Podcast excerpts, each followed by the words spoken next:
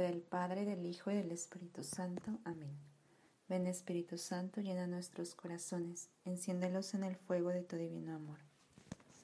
Santa María, arráncanos de la tierra, arrástranos al cielo. Llévate nuestro corazón. Comenzamos la tercera semana de la campaña de la Inmaculada y la consigna ahora es el vencimiento propio en la reforma del carácter. Meditación. La caridad. Amor a Jesús. Unión perfecta. Muchas veces hemos dicho, y con verdad, que María amaba tiernamente a Jesús, porque al fin era hijo suyo, pero que al mismo tiempo en su Hijo veía, adoraba y amaba a su Dios. Todos los actos de amor maternal para con su Jesús eran actos purísimos de amor de Dios y la unión estrechísima que como madre tuvo con su Hijo fue causa de la unión íntima y perfecta de su corazón para con Dios. No olvides que esto es amar, darse al amado, es perderse en Él, es hundirse y juntarse y fundirse con Él de tal modo que sea con Él una misma cosa, una sola vida, un solo corazón, una sola alma. Esto se cumple en María de una manera para nosotros completamente inexplicable e inteligible. Nunca llegaremos a penetrar en la intensidad tan íntima y perfectísima de la unión entre María y Jesús, entre María y Dios.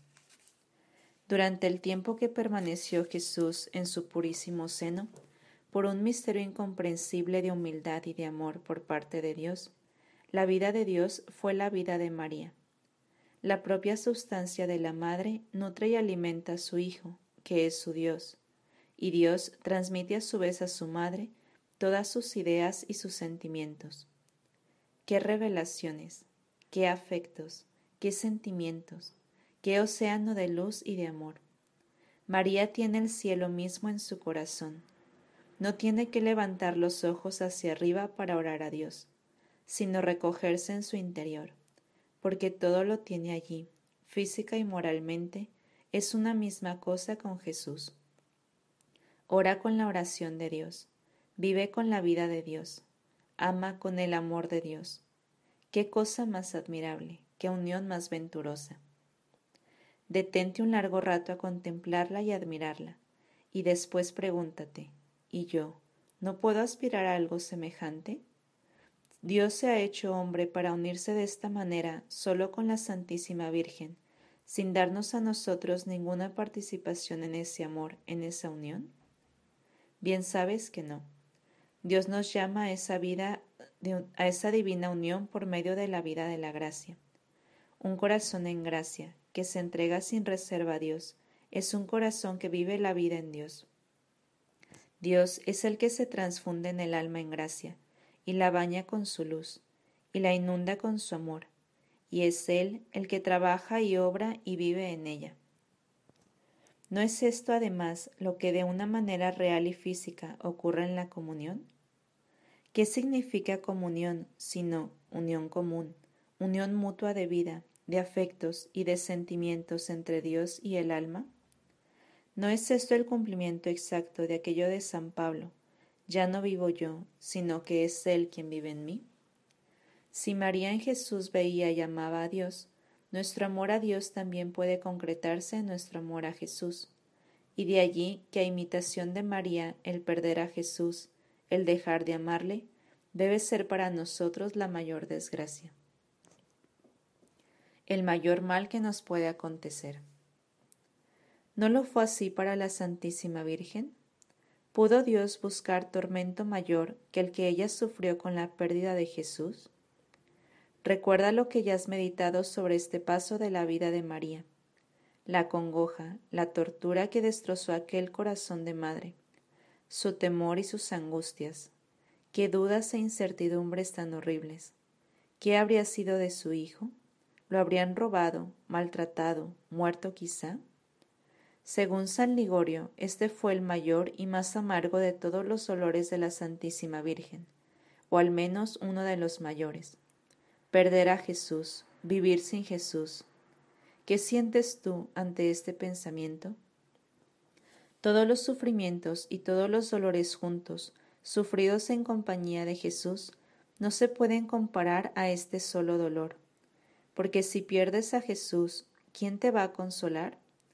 ¿Encontrarás en las criaturas algo que pueda suplir a Jesús? Aquellas buenas almas que vieron las torturas de la Virgen también tratarían de tranquilizarla. La dirían palabras de consuelo y de aliento. Pero todo eso, ¿qué valía? ¿Qué le importaba todo lo que la pudieran decir, si a ella solo le importaba una cosa, saber dónde estaba Jesús? La pérdida de Jesús, de su gracia, de su amistad, es, no lo dudes, la mayor pérdida, el mayor castigo.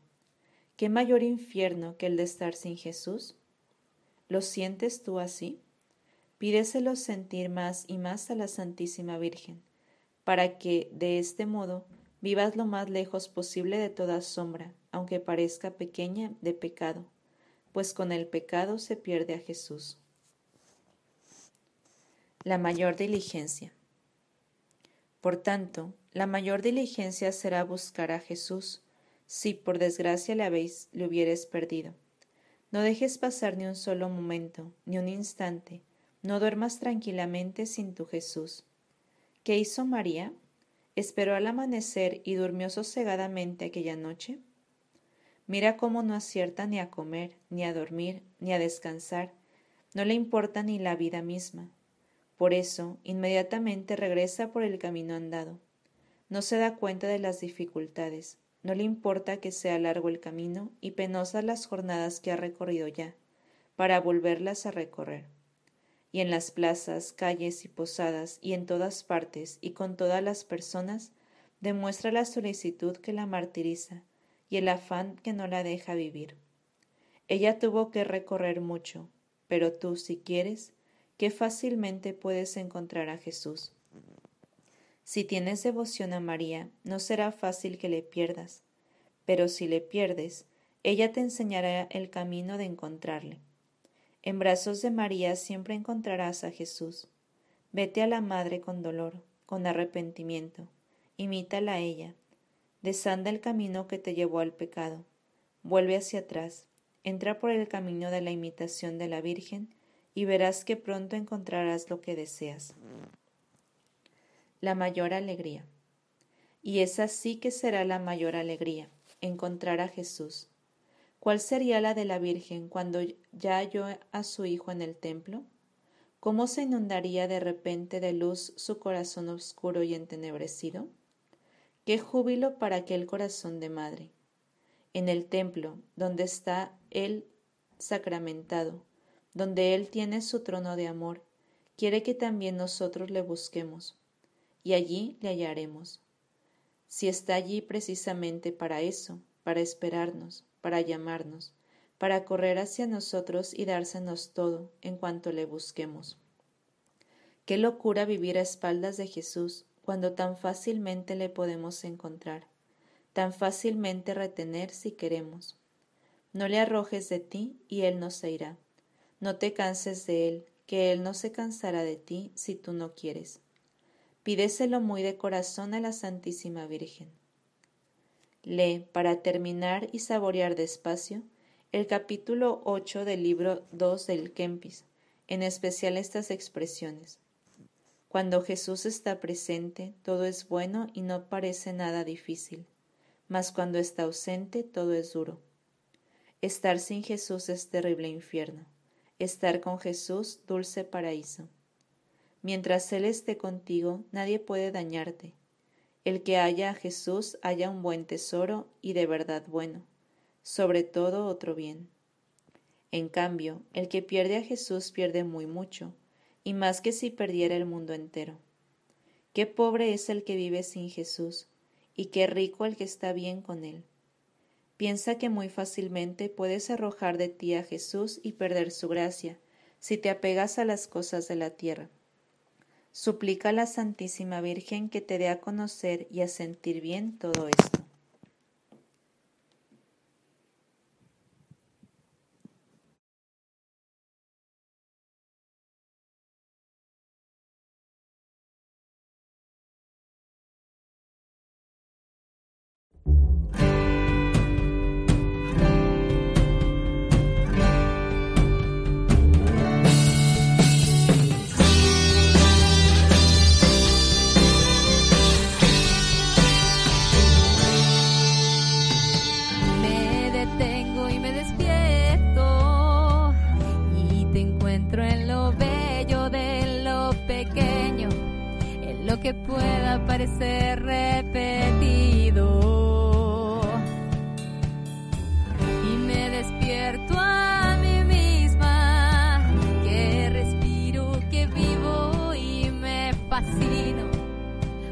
Todo